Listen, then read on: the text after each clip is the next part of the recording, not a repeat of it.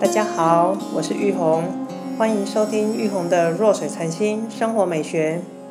屏东今年四月开始营运的 Yamato Coffee 已经在屏东引起热络的讨论。建筑外观相当的引人注目，这座建于三零年代的建筑，转角特有的圆弧设计和线条律动，在当时应该是一个很创新的建筑手法。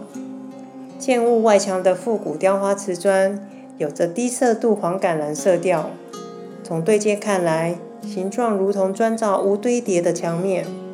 细看有着凹凸面交错、粗细不一的线条流长，像极天鸟展翅高飞，又像绿珊瑚般，同时有其规律性在。二三楼怀旧的上下窗，搭配一楼整片的玻璃落地窗，在新与旧之间彼此相呼应。走进咖啡厅，踏着砖红的地板，乳白色沙发椅垫放置在南头竹山手工打造的竹椅上，有着取之大自然的心念和朴实的韵味。摩登现代感十足的色调，如草绿、湖水绿、芥末黄及灰色的方块砖椅，对上匠心独裁的藤椅，处处的设计小思，一览无遗。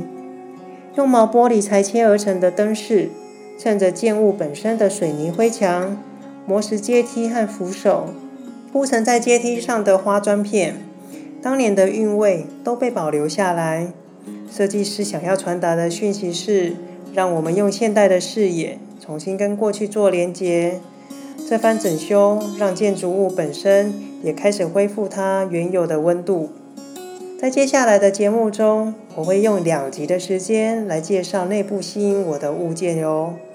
最后，很感谢你们今天的收听，欢迎分享与留言。